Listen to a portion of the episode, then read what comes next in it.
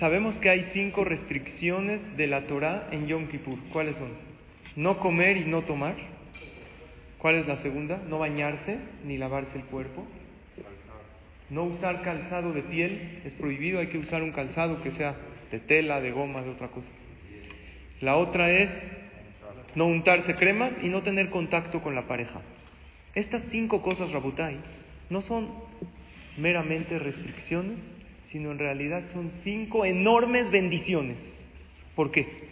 Al no comer y beber todo Kippur, si tú lo haces con conciencia, Hashem bendice toda tu comida y bebida de todo el año. Que te caiga bien a tu cuerpo y que te haga bien. Al no bañarse, ¿qué nos bendice Hashem? Toda la salud del cuerpo, porque el baño es para asear el cuerpo. Uno no se baña en Kippur, es difícil, sí, es una restricción, pero ¿cuál es la bendición? Que Hashem bendice todo nuestro cuerpo y nos da salud.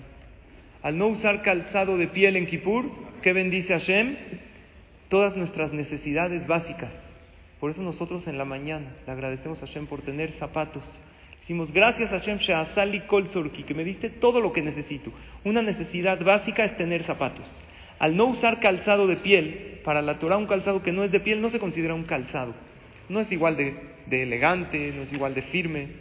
Al no hacerlo, Hashem te bendice que no te falten necesidades básicas durante el año. Al no untarse, ¿qué bendice Hashem? Todos los placeres. Que sean placeres buenos, que no sean placeres que nos hagan daño. Y al evitar el contacto con la pareja, Hashem bendice el Shalom Bait, la paz, la unión matrimonial y familiar. Entonces, si lo hacemos con esa conciencia, es muy diferente. Porque sí son restricciones, pero estas, estas restricciones traen consigo grandes que grandes bendiciones. Ojalá y lo hagamos con esa conciencia y que Hashem nos bendiga en, en este y en todos los aspectos de la vida. Tengan todos un excelente día.